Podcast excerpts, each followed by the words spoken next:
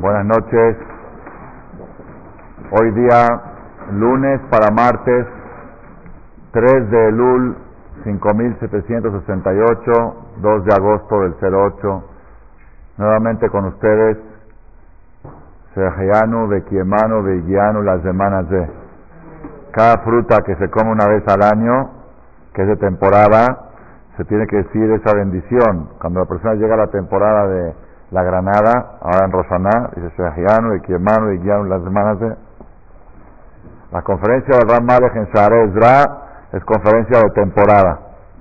Entonces, por eso decimos Shehiyanu. ¿Cuál es la idea? La idea es que cuando la persona pasa un año y ve la fruta, la granada otra vez, hace conciencia, porque la verajá de Shehiyanu que es, bendito Dios que nos diste vida, nos diste salud, y llegamos hasta este momento. Te estás bendiciendo por la vida y por la salud, no estás bendiciendo por la fruta nueva. Pero cuando ves la fruta te acuerdas, ah, ya estamos en septiembre otra vez, ya estamos en Rosaná otra vez, ya llegó Sukkot otra vez, ya llegó el Shofar otra vez. Eso hace despertar la sensación de que Hashem nos ha dado un año más de vida. Por eso se dice Sheheanu, de que hermano de guiar las manos. De también yo, cuando vengo acá a este Betacneset, que tenemos un ciclo de cada año visitar aquí antes de las fiestas, también siento la sensación de Sheheanu, de que hermano, que estamos vivos, vivimos otro año, el año pasado cuando di la charla, estábamos con miedo, ¿qué va a pasar? Baruch Hashem, ya era 5.768, con 13 meses, ya están por concluir, los 12 meses ya pasaron, estamos en el mes treceavo del año que Hashem nos, asignó de Jaim Tevimul Shalom el año pasado en Kippur. Les quiero como introducción contar una historia real que escuché, espeluznante, impresionante, no es impresionante, a mí me causó muchísima conmoción. Estuve en Israel exactamente hace dos meses, tuve el Zehud, estaba ahí por diez días, y en la mesa de Shabbat, el viernes a la noche tuve de estar en la cena en casa de mi maestro, la viuda de Shelita. Y bueno, por supuesto, aprendí muchísimas cosas durante esa reunión, esa cena, como siempre. Es de esperarse, estando una cena que empezó a las ocho y media de la noche y terminó a la una de la mañana, supone que se aprende mucho, ¿no? De Torah y de todo. Uno de los yernos del Rab vino después al café, después de la cena, y antes de Birkat Amazon contó esta historia. Dice que sucedió muy reciente.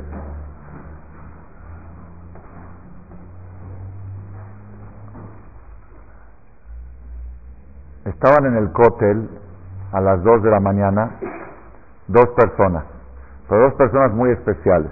Uno de ellos es el rabino, no sé si se puede decir rabino, ahorita van a ver por qué digo así, rabino Firer. Firer, ¿han escuchado hablar de él? Bueno, rabino Firer no es tanto jajam, pero él es el consejero número uno en asuntos de medicina para el mundo religioso. Cada persona que lo ha leído alguna vez necesita algún tratamiento especial, alguna cirugía, algún asunto, y no sabe con qué doctor ir, y no sabe, aparte los religiosos, tenemos un conflicto muy fuerte cuando tenemos relación con los doctores. ¿Cuál es el conflicto?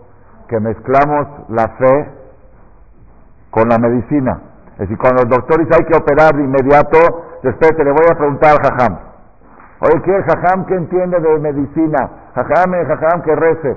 Nosotros tenemos ese problema y eso provoca mucho choque, mucha fricción entre los doctores y los religiosos. Entonces, este hombre es un hombre mediador que conoce la mentalidad de las dos partes y hoy en día es una eminencia, los doctores le tienen miedo, es una eminencia médica porque él discute con los doctores y les gana, porque él sabe que en los doctores, en la medicina se maneja mucho intereses creados y competencias entre doctores y a veces un paciente se puede estar muriendo en el quirófano y el doctor por no querer reconocer su error y llamar a su competidor para que trate de salvar al paciente, pues que se le muera al paciente y él no va a reconocer que cometió un error. Esas cosas suelen suceder. Entonces, este doctor Fider es eh, Rabino Fider, lo haremos que nunca lleguemos a necesitar de él, pero es una persona que tiene cuatro celulares, cinco vipers, y cuando tú hablas por teléfono para, para hablar con él, para hacer una consulta, es sabido, tienes que estar, sin exagerar, 65 minutos esperando en la línea, esperando la grabada, está ocupado el rabino, espérate que se desocupe. Y hay que estar insistente y no colgar, no tienes que colgar. Tienes que esperar y cuando te toca tu turno, puedes hablar con él, le hablan de todas partes del mundo. Yo también tuve que hablar una vez cuando fue el accidente del muchacho de la Ishiva, que el famoso en Chachalacas, de Inon, en el hospital a las 2 de la mañana, el sábado de la noche, de ahí le hablamos para ver qué nos aconseja hacer, pidió hablar con el doctor, habló con él en inglés y nos dijo que estaba bien atendido y que hay que seguir haciendo lo que se está haciendo. Este Führer ha crecido tanto su, su conocimiento en medicina que ya llegó a niveles, a niveles nacionales toda su actividad en Israel. Creo que incluso ya fundó una propia clínica o algo así. Entonces, un señor multimillonario de Brooklyn fue a Israel, conoció a Fider y fue para hacer una aportación, un donativo importante para el movimiento de Fider en el asunto de medicina, para ayudar a salvar vidas. Muchas veces se salva una vida mandando a un paciente a... Él conoce a los doctores de todo el mundo, te dice, este, el, especialista en está en Londres, esa operación se tiene que hacer en Londres, hay que recaudar fondos, todo eso. Entonces, habían ido a cenar Führer y el millonario de Brooklyn, fueron a cenar y terminaron a la una de la mañana, dijeron, ¿sabes qué? Vamos a ir a despedirnos al cótel. Al cótel y la mañana otra vez va a viajar este rico, iba a viajar de regreso a Brooklyn, vamos al cótel. Llegan al cótel, eran a una y media, dos de la mañana, ya estaba vacío el cótel, pero había una sola persona, un señor así como de 60 años, religioso así, que estaba rezando de manera muy fervorosa y con muchas lágrimas. Entonces el rabino Führer le dijo al millonario, le dijo, mira, este señor o tiene un problema de salud en su familia o un problema financiero grave. Si tiene un problema de salud, vamos a hacer un trato, le dijo, si tiene un problema de salud, yo lo ayudo. Y si tiene un problema financiero, tú lo ayudas. ¿Estás de acuerdo? Hicimos Gimach, rato hecho. Vamos a acercarnos a preguntarle cuál es su problema. Si el problema es de medicina, yo lo resuelvo. Y si es de dinero, tú lo resuelves. Se acercaron con el Señor, le interrumpieron su rezo fervoroso y le dijeron, yo soy, yo soy Fider, dije, este es el señor fulano de Brooklyn, ¿en qué te podemos ayudar? Dice, no, nada, nada, todo muy bien. No, no, no, de veras, dinos cuál es tu problema y Hicimos un trato que te vamos a ayudar. Lo que sea te vamos a ayudar. ¿Tienes algún problema de salud? Yo soy Fider. Dice, no, no tengo ningún problema de salud. ¿Tienes algún problema económico? Él es el magnate, el millonario, el famoso, el filántropo, el generoso. Él hizo un trato conmigo que lo que necesites te lo va a dar ahorita. Dinos cuál es. Dice, no, no, no tengo ningún problema. Dice, ¿tú qué estás haciendo a las dos de la mañana, una y media en el cóctel? rezando, leyendo salmos tan fervorosamente. Dice, no, lo que sucede es que esta noche casé a mi hijo número 12, mi último hijo, y le dije a mi esposa que no sé cómo agradecerle a Borolán de poder haber casado 12 hijos. Entonces me ocurrió qué mejor que ir al cótel y llorarle a Hashem de agradecimiento por haber llegado a casar a mi hijo número 12. Y esa es la razón que estoy aquí. Y no aceptó. Seguramente si casó 12 hijos, tenía deuda, porque casar cuesta. Y si acaba de casar, seguramente están números rojos su tarjeta de crédito y su chequera. Y podría haber dicho, sí, miren, los gastos de la última boda son 30, 40 mil dólares, ¿me pueden ayudar? Pero yo así, esto ya es una interpretación mía. Este señor no quiso echar a perder la causa de su visita al cótel. Si yo vine al cótel para agradecer, no quiero salir con dinero de aquí. Eso es una enseñanza espectacular, primordial para aquellos que nos estamos preparando para Roshaná y Kippur. Porque muchos vamos a llegar a Roshaná y Kippur a pedir. Pero si supiéramos el secreto de llegar a Roshaná y Kippur con la emoción de decirle a Hashem, Gracias, papi, por haberme dado un año más de vida. Eso es Shejiano de Kiemano de Iguiano. Cuando Rav Kamaji me invitó a dar esta charla, dije, voy a ir para agradecerle a Brolam que pasó otro año y que otra vez nos estamos viendo en Sharez Dra, Shejiano de Kiemano de Iguiano las semanas de... ¿Qué es Shejiano y qué es de Kiemano? Shejiano es que nos diste vida, que estamos vivos. ¿Y qué es de Kiemano? A ver, los que saben hebreo, aquí hay morot, seguro hay morot aquí. ¿Qué es de Kiemano? ¿Cómo le explican ustedes a sus alumnas morot o a tu hijo o a tu hija si te llega a preguntar, papi, ¿qué es de Kiemano? Mami, ¿qué es de Kiemano? ¿Quién? ¿Qué es quién? Nos mantuvo, nos dio vida y nos mantuvo y nos hizo llegar hasta este momento. ¿Qué es nos dio vida y nos mantuvo? ¿Qué es Kiemano nos mantuvo? Yo nunca sabía y tampoco sabía, lo descubrí hace muy poco este secreto.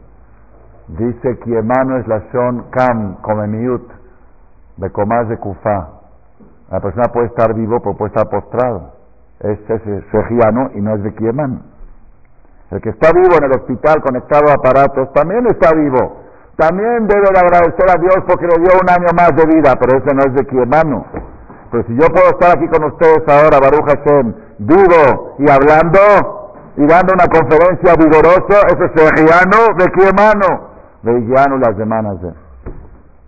Eso es, con esto estamos haciendo la apertura del Selijot, que va a empezar mañana, ¿a qué horas? Seis y media de la mañana para los madrugadores. Y para los dormilones, el último minyan de la República de Marcela, 7.45. Selijot, 7.45. Jontajón a las ocho y media.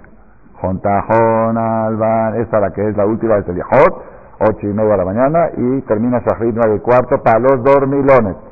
Pero, aquí, aquí es para los madrugadores. El que madruga, Dios lo ayuda. Selijot, mañana seis y media, aquí es primer día, tiene que estar repleto el knis. Después los demás días se van turnando. Sabotay.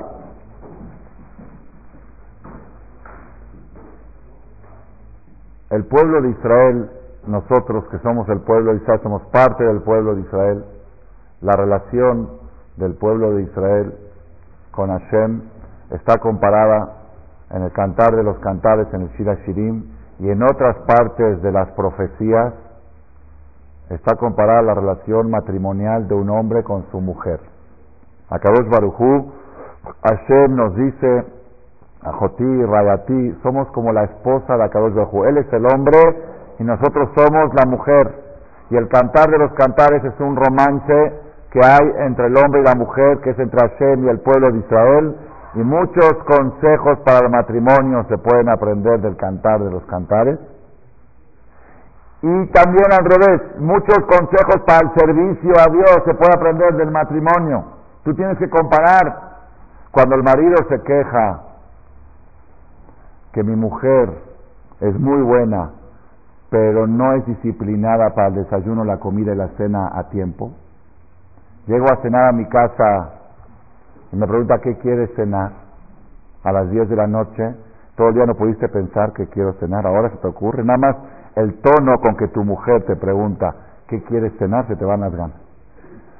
¿Qué quieres cenar? ¿Verdad que no quieres? ¿Verdad que estás a dieta? ¿Verdad que no tienes hambre? Entonces, hay maridos que se quejan y yo soy uno de ellos y todos somos iguales.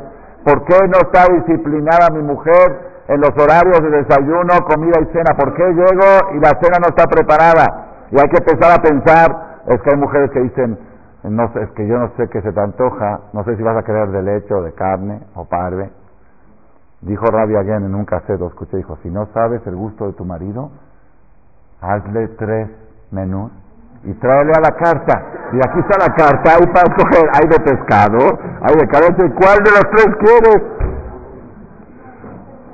Ese es ese Pero dice, no, y si mi marido me dice ni uno de los tres, me prefiero, estoy, no tengo hambre esta noche, que Haram se va a tirar la comida. Tú tienes que cumplir con tu obligación. Entonces, hay hombres que se quejan, ¿por qué mi mujer no es disciplinada con las tres comidas, desayuno, comida y cena? Viene Hashem y te contesta, exactamente tu mujer es el reflejo de tu disciplina en Shachrit, Minha y Arbi? ¿Por qué siempre llegas a Shachrit tarde y agarras el Kadish al final? ¿Por qué siempre llegas, a ver, y llegas a Arbit, a Mirá y te llegas a la Minja? Esto tarde, a completas parado aquí, Hazará, de Ram.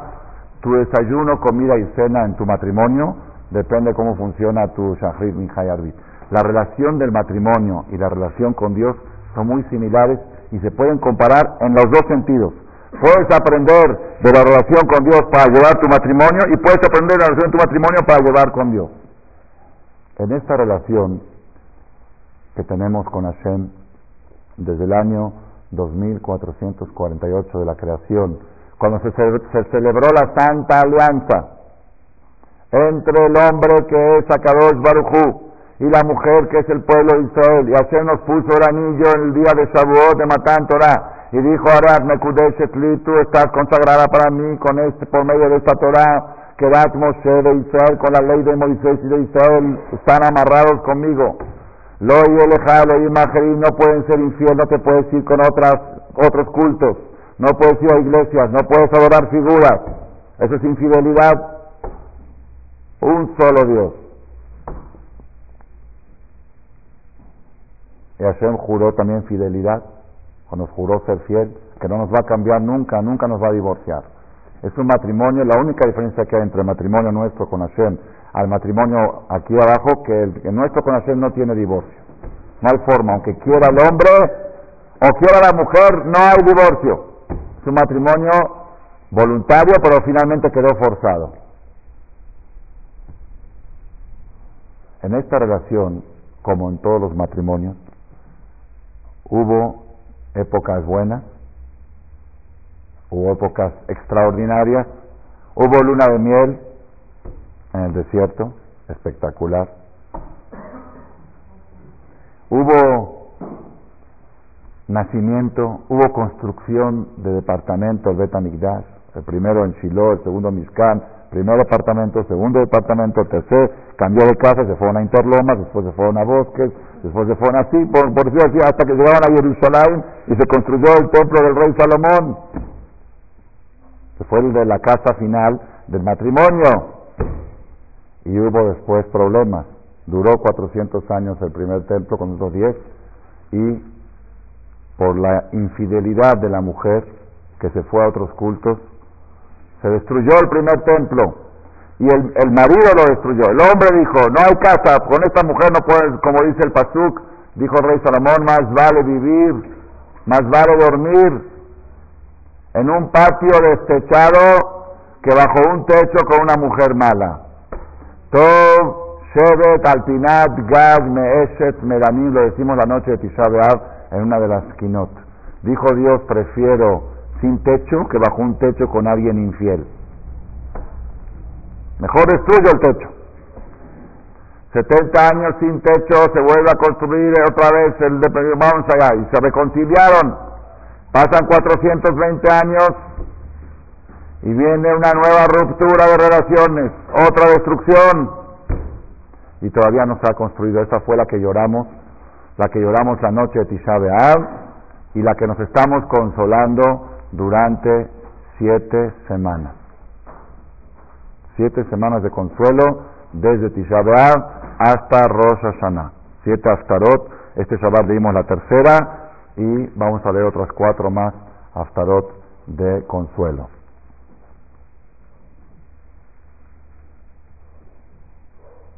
Les voy a decir un Hidush que nació hace tres horas. Hidush que algo nuevo. Nuevo, nuevo, nuevo, totalmente nuevo. No está en ningún hacer porque yo no me lo sabía y a raíz del colel que empezaron los estudios ayer, una brej me lo dijo y me salió espectacular. Nosotros decimos en Rosh Jodes, hoy fue Rosh Jodes, ayer Rosh Jodes en Musaf, Hades Alenu et Jodes renueva este mes y decimos la lista de cosas, le toba del hidrajal, le sazón ul simjal, le shuá ul lejamá, le farnasá ul jalcalá, le jaim tobim ul shalom, limjilat het, del avon, y cuando hay trece meses, Uljaparat Pesha. Entonces, eso lo hablamos cuando dimos la conferencia de Purim, porque el 13 es Uljaparat Pesha. Vemos que el 13 es Kaparat Pesha y es el 13 de Benaké, de las 13 midot de Borolán, que va cuadra muy bien. Entonces, este Abrej me preguntó, Rab, siguiendo su idea de que escuché yo hace seis meses en Ujaparat Pesha, quise analizar, vamos a analizar, el, el, Letová es Nisan, Lebrajá es Yar, Lejaim Tobim es Sivan, no, le, a ver, Lebrajá, Le Sazón es, es Sivan, Le Simcha es Tamuz, Le Lishua es Ab, un Nehamá es Elul. ¿Por qué Elul es Nehamá? Así me preguntó él. Dice, ¿usted tiene alguna explicación? Yo estuve coordinando cada mes, que sí se entiende por qué, pero ahora que llegué hoy en el resto de una mañana, no encontraba yo la relación entre Nehamá, que es el número 6, y Elul, que es el número 6, el mes sexto. Y yo le dije, bueno, la verdad tampoco se me ocurrió pensar. Al momento se me prendió el foco y dije, espectacular. Siete semanas de consuelo hay de Tisha hasta Roshaná Tres son en Av y cuatro en el Ul. La mayoría está en el Ul. La mayoría de las Astarot de Nehamá están en el Ul. El mes del Ul es el mes del consuelo. Y es el Amar Rabban Shemayah Jaim Besabah Vishua de Nehamá. Pedimos consuelo. Cada quien necesita consuelo de algo. El que tuvo un problema, lo alenu, necesita consuelo el que tuvo un problema también de económico, también está consuelo, el que tuvo una pérdida de un negocio, el que el, lunes pasado se le fueron dos coches de agencia a cero kilómetros, estaban flotando en agua, y de tu pérdida total y el seguro no se lo quiere pagar, necesita consuelo. Coches de 40 mil dólares, camionetas, dos nuevas, flotando ahí en, el, en Tecamachalco, en una de las de pescador, si saben, no con el aguacero. Ese necesita consuelo. Y es el amar Rabban Shemayah Jaim, Besabah, Bishuah, Entonces ahora salió un hibus grande, que el mes de Lul es mes de Nehama, así sale según la, de como sale el orden de las tefilá de los jóvenes. ¿Por qué? Porque son cuatro Shabbatot de consuelo que vamos a leer en el templo, en las Haftarot, que se van a leer cada Shabbat. Rabotai, ¿cuál es el consuelo? ¿Cómo funciona esto? Desde que se destruyó el segundo templo, hay una discusión fuerte, muy interesante, entre el hombre y la mujer. El hombre y la mujer saben que este matrimonio es inseparable. La opción de divorcio no existe. Estamos casados y no existe la opción del divorcio, ni de parte del hombre ni de parte de la mujer.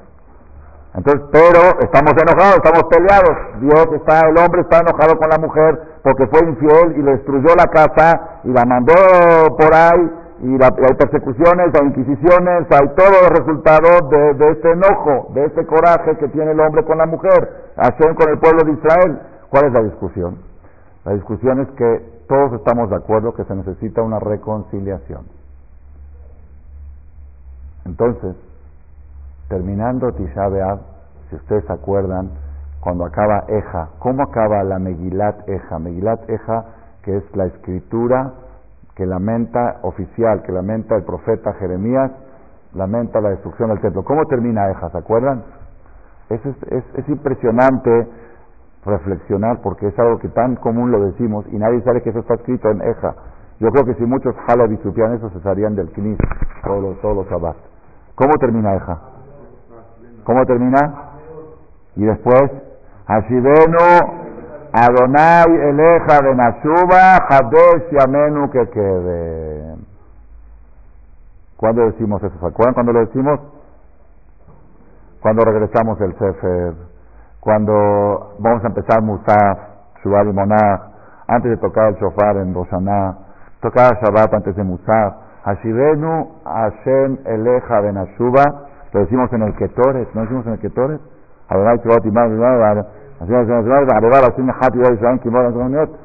¿Qué quiere decir estas palabras? Dice la mujer al hombre, dice el pueblo de Israel a Dios, Hashivenu Hashem Eleja, Dios, acércanos a ti, de suba y nosotros también nos vamos a acercar. Hadesh Yamenu, que, que renueva nuestros días como los días, queremos volver a la luna de miel. Queremos recordar esos buenos tiempos que tuvimos en el matrimonio. ¿Cuántos matrimonios añoran épocas buenas que han tenido? Y los consejeros matrimoniales, especialmente los rabinos, porque los otros no sirven para nada, los otros Una vez le pregunté a un consejero matrimonial, ¿cómo puede ser que el 99% de los casos que ustedes tratan acaban en divorcio? ¿Saben qué contestaron? ¿Qué tiene de malo? ¿Cómo puede ser que el 90% de esos consejeros son de segundo matrimonio, son divorciados? Porque entonces ellos, ellos, pues nosotros, cuando vienen con nosotros sabemos que tenemos que agarrarnos de algo para sacar adelante este matrimonio. Entonces una de las cosas que nos agarramos es, han tenido épocas buenas, han tenido, ahora acuérdense, ¿hubo algún año bueno en la, historia de este matrimonio? Pues sí, la verdad sí, aquella vez, eso, ok, entonces, entonces sí que hay, hay bases. Si han tenido pues la pueden volver a tener. Es lo que le dice la mujer al hombre, Jadés y Amenu, que queden. Si tuvimos épocas bonitas en nuestra relación con Dios, la podemos volver a tener. Pero por favor, Dios, Ashirenu, acércanos tú. Llévanos a Jerusalén, construyenos el Betamidad y vas a ver cómo vamos a ser campeones. Vas a ver que nos vamos a portar bien. ¿Qué contesta Dios en el profeta, en la profecía Malají? Malají es, los Goyim le dicen Malaquí, pero es Malají, es el último de todos los profetas. Hagai Zeharia o Malají. En el capítulo 3 de Malají es el último capítulo de todas las profecías. ¿Qué dice? Al principio de ese capítulo viene Dios y le dice al pueblo de Israel, Shubu elai va. Acérquense a mí y yo me acercaré a ustedes. Y la novia insiste, la mujer insiste, acércanos a ti y nos acercaremos. ¿Cuál es la discusión? La discusión. Todos están de acuerdo que queremos resolver este matrimonio inseparable. Todos estamos de acuerdo que queremos volver a tener los buenos tiempos. Entonces, ¿dónde está la discusión? La discusión eterna entre todos los matrimonios cuando hay un problema. ¿Quién tiene que dar el primer paso? Ahí está la discusión. La mujer dice, pues el hombre, para eso eres el caballero. Pues tú eres caballero y tú eres el que tienes que acercarte a mí y abrazarme y luego las cosas se van a.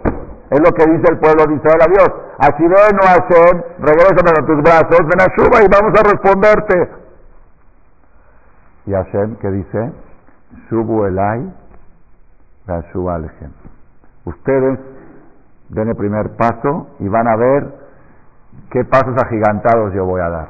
Nada más demuéstrenme que es sincero. ¿Por qué? ¿Y por qué Dios exige que nosotros demos el primer paso?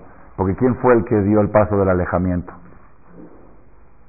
¿Hashem se alejó de nosotros? Él por su voluntad propia nos falló, Marminán.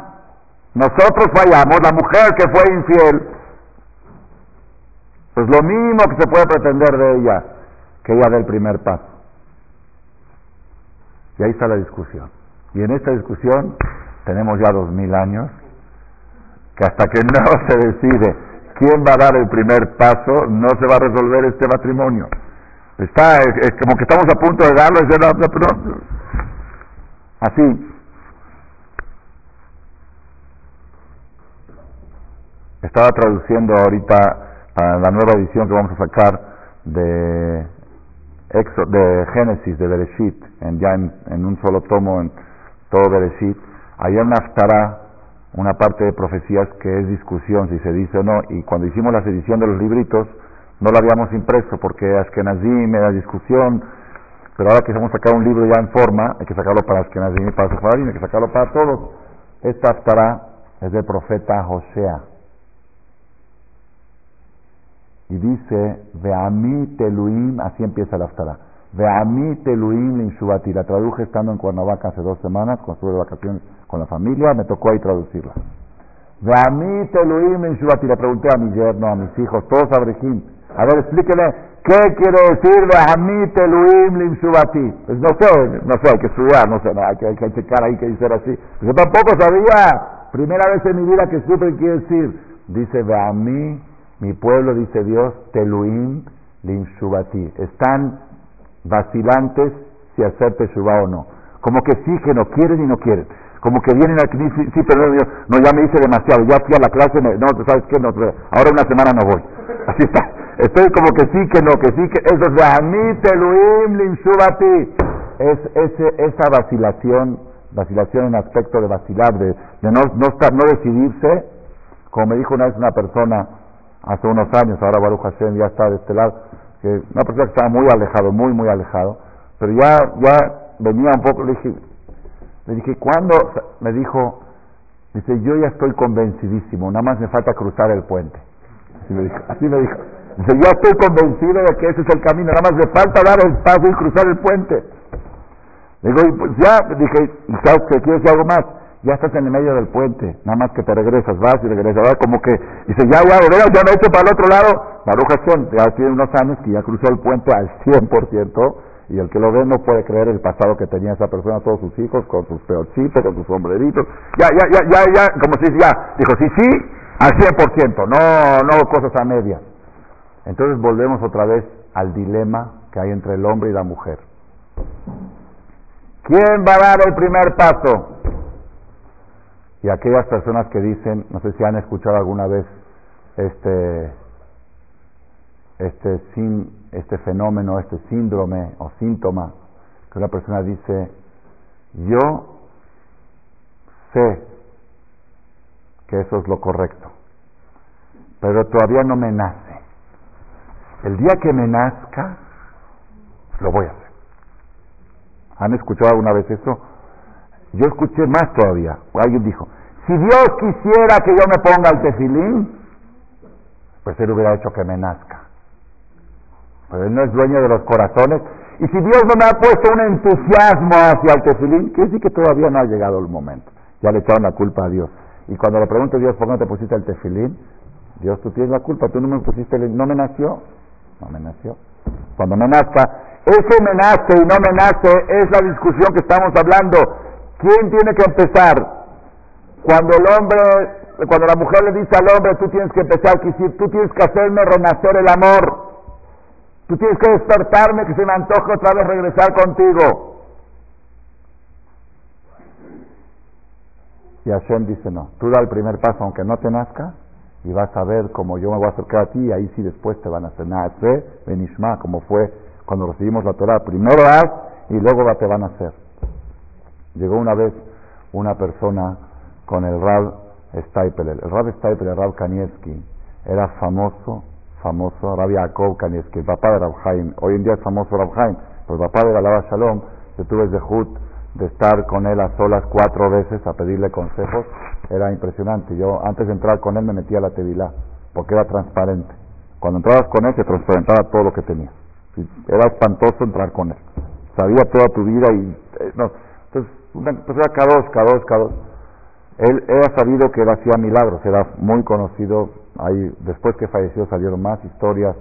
Gente, un, una persona que tenía un diagnóstico, lo aleno, de una enfermedad mala, de un tumor maligno.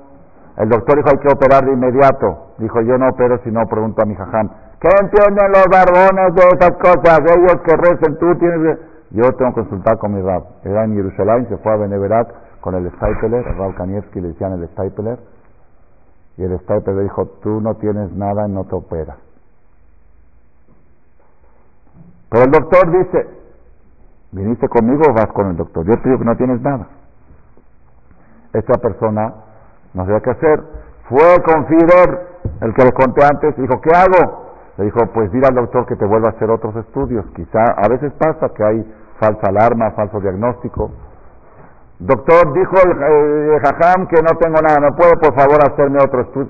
Ah, ya te dije que no hagan con los barbones, ah, que se meten en lo que no es de ellos. Aquí están los rayos X, aquí están los estudios, aquí están los PET scan, aquí están las resonancias magnéticas. Ah, el doctor está hecho una furia, una furia. ¿Cómo el rabino se atreve a ir en contra de los estudios? El rabino no está en contra de los estudios, nada más, ¿cuál estudios estos? Estos está a favor de los estudios, está todo el día con los estudios, pero de otro tipo. Entonces, el doctor estaba muy enojado, pero enojadísimo. Este hombre volvió con Fire, le dijo, ¿qué hago? Le dijo, déjame hablar con él. Fue, Fire fue a hablar con el doctor, le dijo, ¿por qué no le haces otra vez el estudio? Dice, eso es contra la ética profesional. Ya saben, ¿no? Ya no es contra él, es contra la ética profesional. Hay un señor que se llama ética profesional y están en contra de la ética profesional. ¿Qué es eso que van con un rabino y que me Le dijo eh, ¿sabes qué? Tienes que entender la mentalidad de esta gente. Es una gente creyente. De todos modos, Jacito está enfermo. Tú y yo sabemos que está enfermo. Dale el gusto. Hazle otra vez el estudio. Que se confirme el diagnóstico. Y terminó. Para, ¿Sabes qué? Ya, dobla tu orgullo y hazlo. Bueno, él dijo, lo hago porque tú me lo... Esto me lo contó a mí Fider. Yo lo escuché, no a mí, porque a mí no me da plática Fider, pero estaba caminando en Bait con el Rabades, Fider, se encontró en la calle, y Fider le contó esto a Rabades y yo estaba escuchando. Y lo escuché de primera fuente. Fider le dijo al doctor, hazle otra vez el estudio. Le hizo otra vez el estudio y se puso pálido el doctor, pálido. Colgó las dos radiografías y le dijo al paciente, aquí está el tumor y aquí no está. Sigan rezando. Ese era Rav Kanievski, era sabido, es uno de los casos que yo escuché de primera fuente, de testigo presencial, el doctor Fide, profesor Fide. Entonces, una persona llegó una vez con el Stauper y le dijo, jajam, yo sé que usted hace milagros, quiero que me dé una bendición porque no me nace un bebé, no me nace un bebé, quiero que me nazca un bebé, quiero tener un hijo, quiero tener un hijo. Bueno, jajam dijo así, decía, Hamashen Azor, Dios que te bendiga. Dice, no, yo quiero que me prometa. Y si no me promete, no me muevo de aquí. Yo, dijo, yo, yo no soy Dios para prometer. Si ni Jacob, el patriarca, le dijo a su esposa, yo no soy Dios para darte un bebé. El jajam dijo, yo no soy Dios, a mí me vale. Yo creo en los jajamín y si no me muevo de aquí hasta que no me dé su, promesa de que van a hacer un bebé. El jajam, ya los, los, los nietos querían sacarlo, Ham dijo, déjelo, se ve que está muy angustiado, muy deprimido porque no le nace un bebé, déjenlo, déjenlo, déjenlo. Bueno, ¿qué quieres ya? ¿Te di bendición? No, promesa, promesa. promesa. Dijo Ham, bueno, está bien, ya, te voy a prometer. Está bien, dame tu nombre. Dijo, ¿cómo te llamas? Jacob Ben Rachel, ejemplo, ¿sí? ¿Cómo se llama tu esposa? Dice, no, no estoy casado.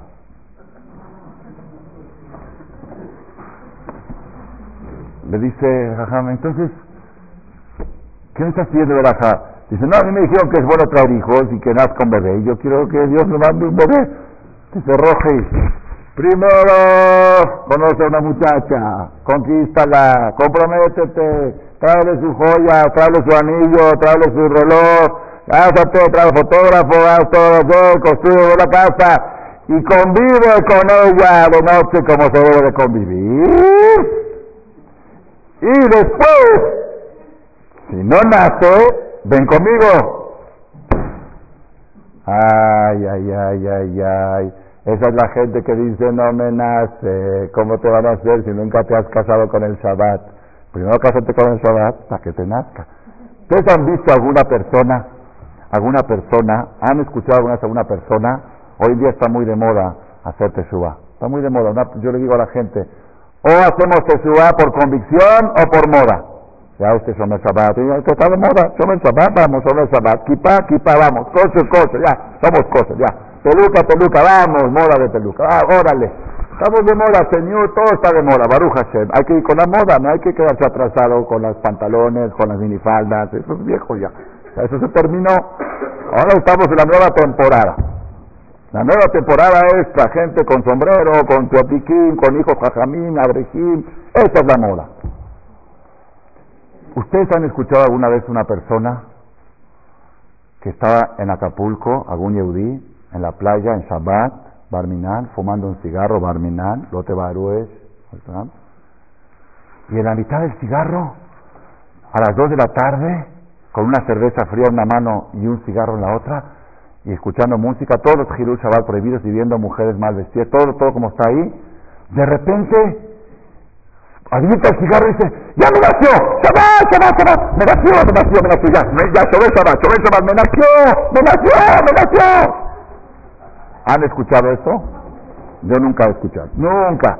Ni me nació el Shabbat, ni me nació el Tefilí, ni me nació el Kosher, ni me nació nada, no me nació nada. Entonces, ¿qué es, ¿qué es lo que sí hemos escuchado? ¿Cómo la gente, cómo la gente, en 99%, puede haber una excepción, ¿Cómo la gente ha hecho Teshuvah? ¿Cómo?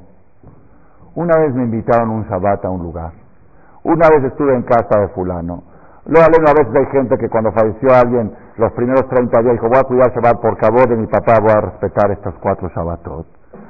Y de repente empezó a ver qué bonito se vive un día a la semana sin celular, sin tele, sin coche. Qué bonito es caminar. Como un señor me dijo, dice, estábamos caminando por el camellón de Polanco, de Horacio, estábamos hace muchos años. Dice, yo soy de los primeros habitantes de Polanco. Tengo 30 años viviendo en Polanco y nunca sabía que había tantos árboles en Polanco. Porque iba siempre en coche, ahorita voy a Shabbat, camino, otro árbol y otro árbol. Entonces, la gente se encariña de las cosas haciéndolas. Primero te casas y a veces es difícil, tienes que conquistar a la mujer, tienes que esto y gasto, eh, invertir. Y después, prende, nace, quedó embarazada. Nació, que nació. No, no digo que siempre, no digo que te van a la primera, que los que se casan en hasta la primera relación. Por regla, la Gemara dice una virgen no se puede embarazar de la primera. Por regla normal. Y a veces tarda hasta que de esto, hasta que se acostumbrando, dejó las pastillas, dejó esto, todo, todo tiene su proceso hasta que prende la fecundación del, del bebé. Aquel que dice no me nace y quiere que le nazca primero que se case y que haga lo que tiene que hacer y después, si pasan dos, tres años de casado y no le nació el tefilín, que venga a hablar conmigo, que vaya con el Skype y a ver, jajam, ¿qué pasó? Tengo tres años de casado y no me nace. Y dices, hubo una pareja, es la cosa rara, ¿no? Una pareja que tenían dos años que no, no quedaba embarazada. Fue a hablar con el jajam, primero jajam, es que no hacían nada en la noche, no sabían lo que habían que hacer, lo que se tenía que hacer. es un caso exagerado, no es un extremo. Pero ellos pensaban que se casaban, no, no, te casas y hay que hacer algo más. No, no, no, no hay que casarse y hacer las cosas, la intimidad del tefilín, la intimidad del Shabbat. Tienes que unirte al Shabbat con la intimidad para que prenda el Shabbat, haya una fecundación. Entonces, esa es la discusión que hay entre el hombre y la mujer. La mujer dice primero que me nazca, primero cuando yo me nazca el amor hacia Hashem, voy a dar el paso, así dice el pueblo de Israel. no Hashem el suba. Cuando tenga yo el sentimiento lo voy a hacer. Y Hashem dice, subo el ay, ustedes primero den el primer paso y entonces la suba al yo retornaré a ustedes. Esta discusión, mientras no se define, el matrimonio sigue estancado. No hay divorcio, pero sigue estancado mientras no se define quién va a dar el primer paso, el matrimonio queda estancado. ¿Cuándo, cuando el pueblo de Israel tiene la facultad de tomar la iniciativa femenina como buena mujer y decir, yo voy a volver a conquistar a mi marido. ¿Cuándo? En Jodes Elul. El mes de Elul que se inició ayer en la noche, hoy en la mañana, fue primero de Elul. Este es el mes de la reconciliación con iniciativa de parte de la mujer. Y la Gemara dice, toda mujer que busca a su marido hacia la intimidad, que ella lo procura a él, la mujer que no espera que el marido la vuelva a reconquistar cada noche, como algunas creen.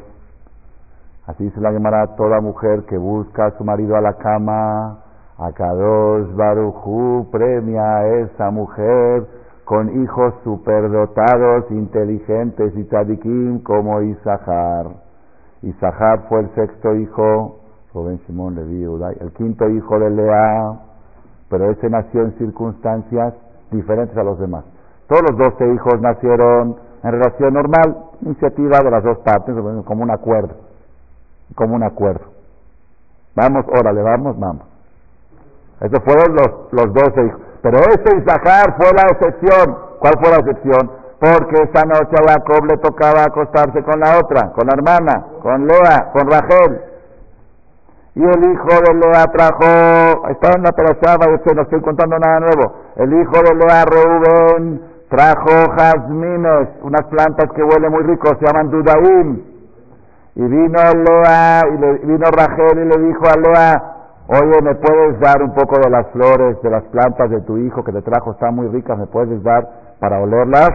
Y le contestó Lea, ¿te parece poco que me quitaste a mi marido? Que tengo que compartir mi marido contigo. ¿Y también quieres que comparta las flores contigo? porque Lea fue la primera.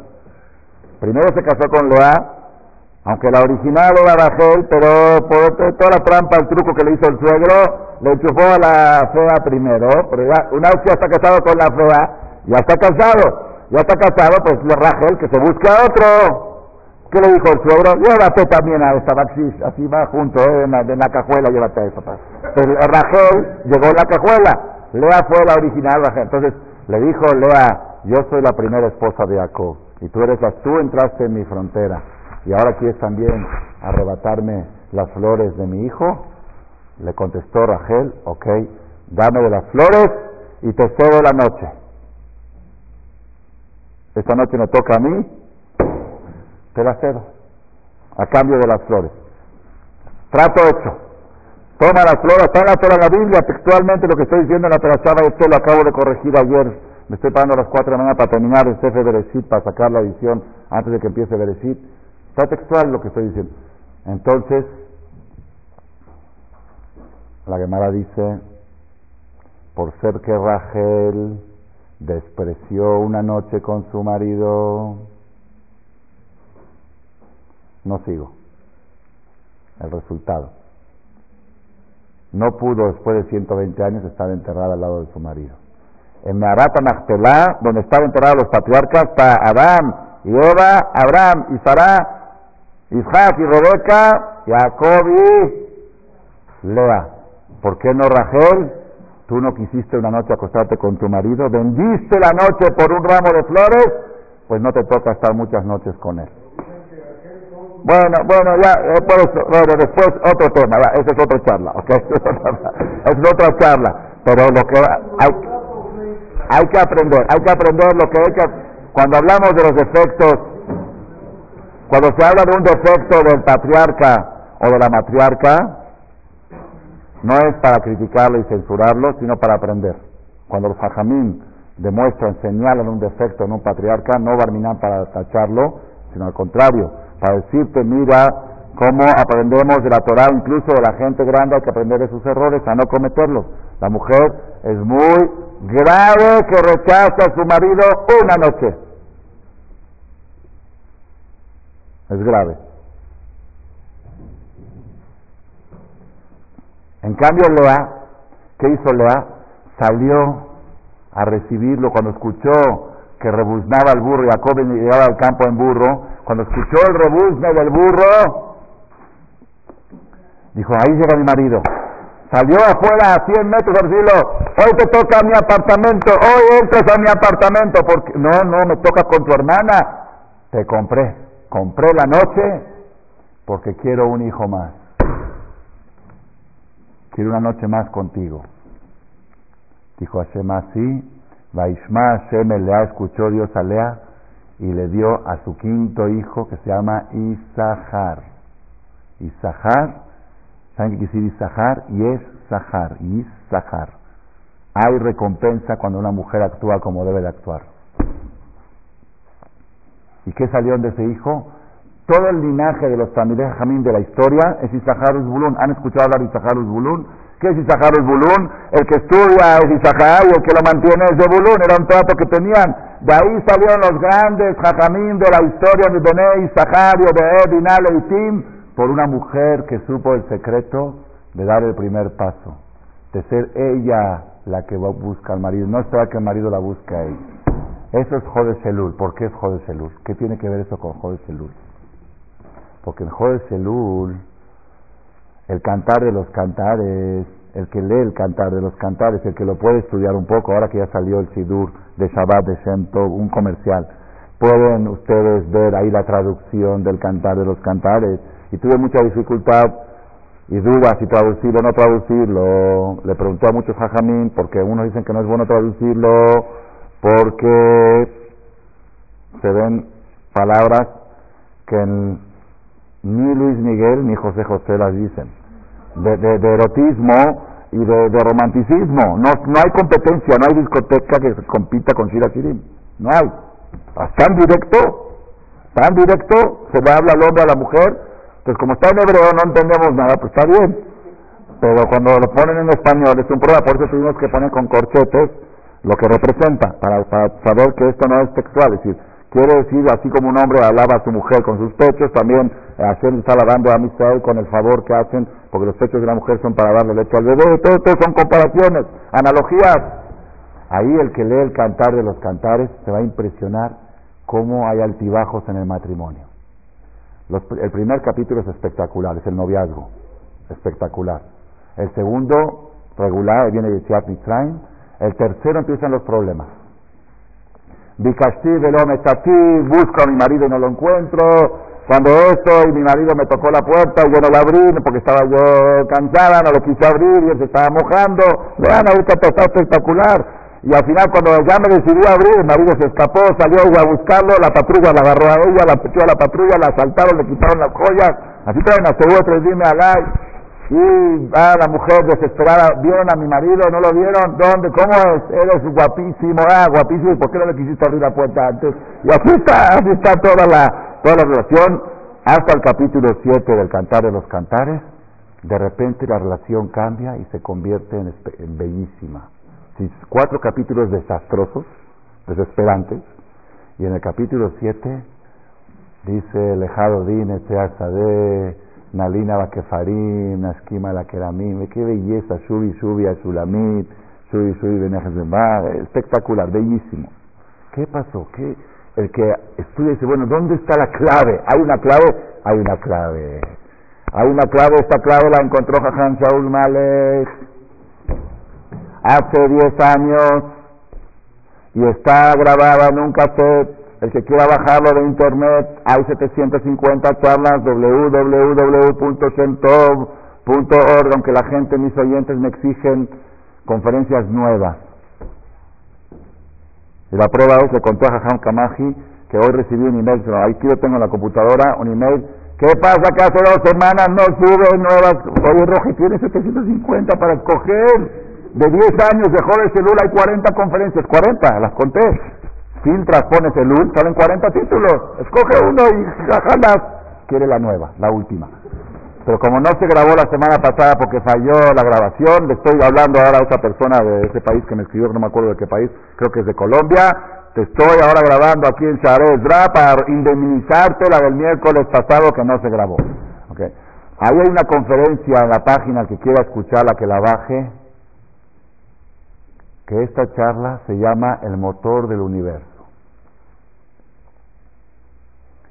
Y en Argentina, las maestras morot que preparan novias para el matrimonio, para la boda, después que le dan la última sesión de preparación, le dan este cassette y le dicen al otro día del casamiento, escucha esta, porque un día antes no lo vas a entender. Y ahí viene el secreto. ¿Cuál es el secreto? ¿Dónde cambia el matrimonio en el Shira Shirim? ¿Por qué los cinco capítulos del medio son dramáticos y terribles?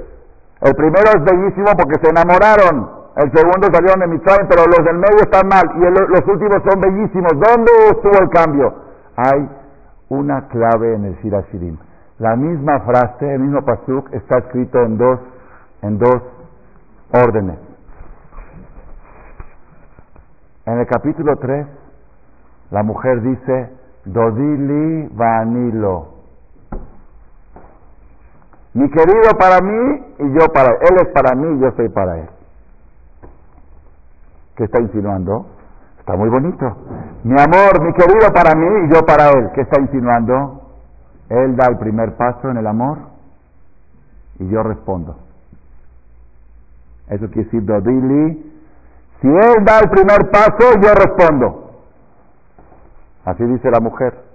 Ahí empiezan todas las broncas. Ahí se complica todo el matrimonio. Hasta el capítulo 7, donde de repente la mujer dice lo mismo, pero en otro orden. Dice, a mí le doy, le doy li. Yo para mi querido y mi querido para mí. Yo le daré el amor y él me va a responder.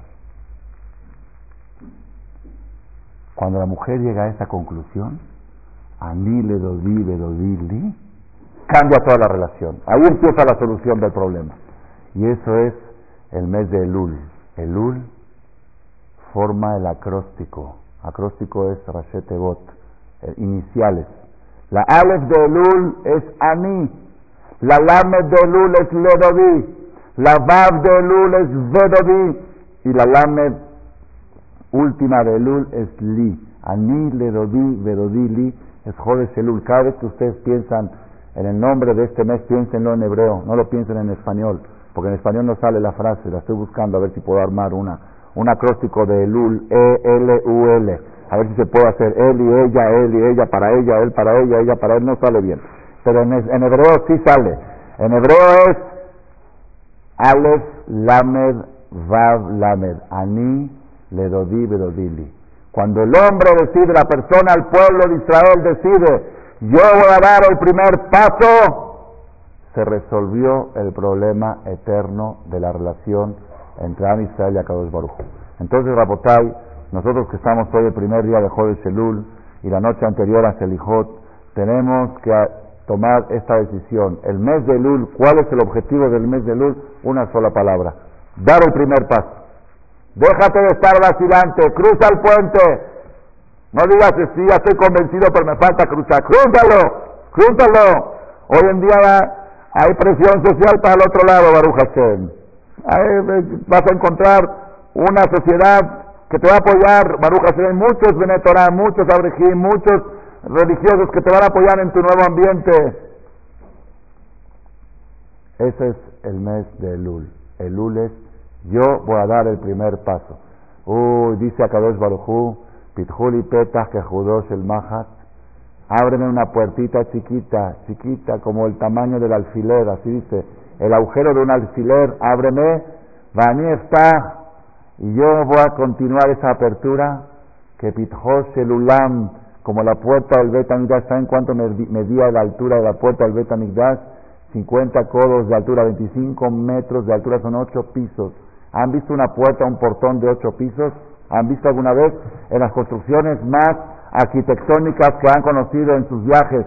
¿Han visto una puerta de ocho pisos de altura, 25 metros de altura? ¿Han visto? Son las puertas que hizo el rey Salomón en el Bet. Dice a Kadosh Barujú, tú hazme una perforación como la de una aguja y yo te la voy a extender al tamaño de la puerta del Bet. ¿Saben qué proporciones? Trillones de veces. Es lo que vamos a recibir a cambio. Nada más una condición. Que nosotros demos el primer paso. Eso es Jodes Shelul. Rabotai, ¿cómo se da el primer paso? No, hay, no hay que hacer exageraciones tampoco. No hay que hacer exageraciones. El primer paso para un Yehudí que quiere dar el primer paso para que se lo abran en grande es uno. Y no hay, digo uno, ¿eh? no hay otro. Al menos para los hombres. Para la mujer también, porque ella es parte de esto. El primer paso es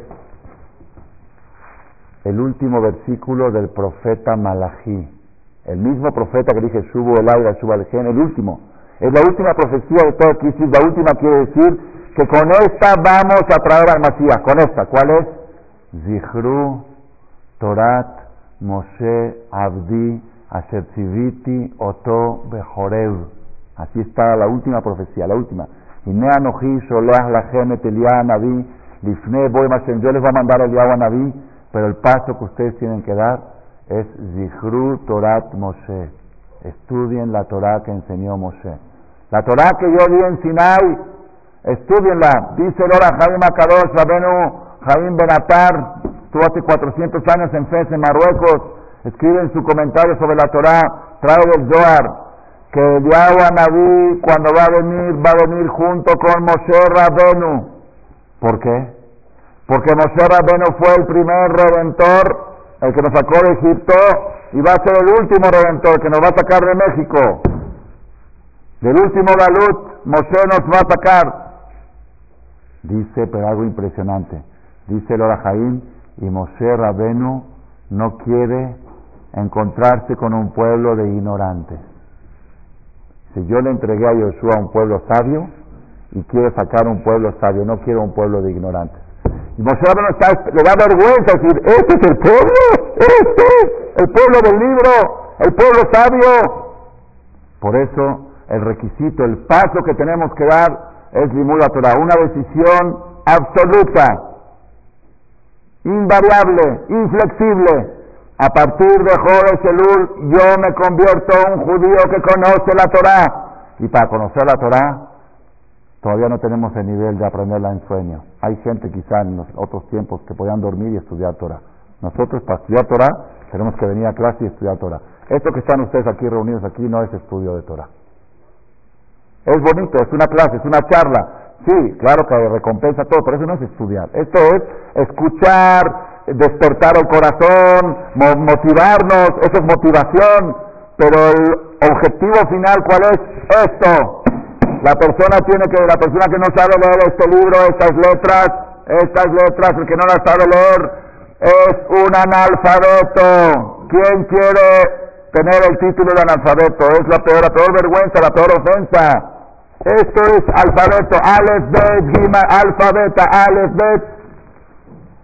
Saber las letras, saber el porqué de las letras, saber la explicación de las cosas, saber el motivo de las cosas, poder dar una explicación a nuestros hijos, a nuestros nietos, a nuestros hijos, empleados que nos preguntan qué es eso que hacen las velitas de Hanukkah y no les sabemos contestar, porque no estudiamos, tenemos que venir a estudiar. Baruch Hashem, estoy hablando en tono un poco aparentemente de reproche, pero no es reproche México es orgullo y ejemplo para el mundo. Lo digo porque gente que viene de otras comunidades, de otros países, lo comentan, dice, esto no hay. Lo que tenemos hoy en día aquí, el movimiento de Kolelim y Shibot y sinagogas como estas, que están proliferando Kenirbu, día a día es algo espectacular lo que está sucediendo en México. Ya no hay pretextos. No es que me cuesta trabajo bajar a Polanco a tomar una clase de Torah. Me cuesta trabajo ir a Teca antes yo tenía, yo mis, mis principales oyentes eran Interlomas, se venían a Marcela. Ahorita se me vació porque porque hay mucho tráfico, hay flojera, hay esto, hay frío, hay otro, pero más que todos saben por qué, porque al tener a Jajam Yosef Kamaji ya no necesitan a Jajam Shaul Male.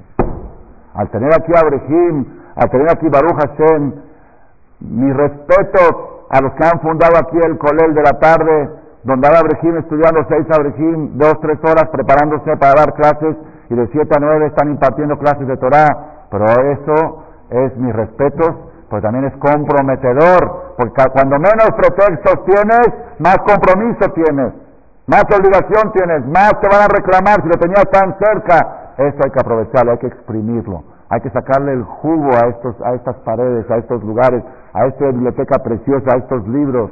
Hay mucho lo que estudiar, hay mucho lo que aprender. Y cuando Hashem vea que mañana en la mañana Selijot aquí Baruch Hashem va a estar lleno, a menos de esta gente que me está escuchando.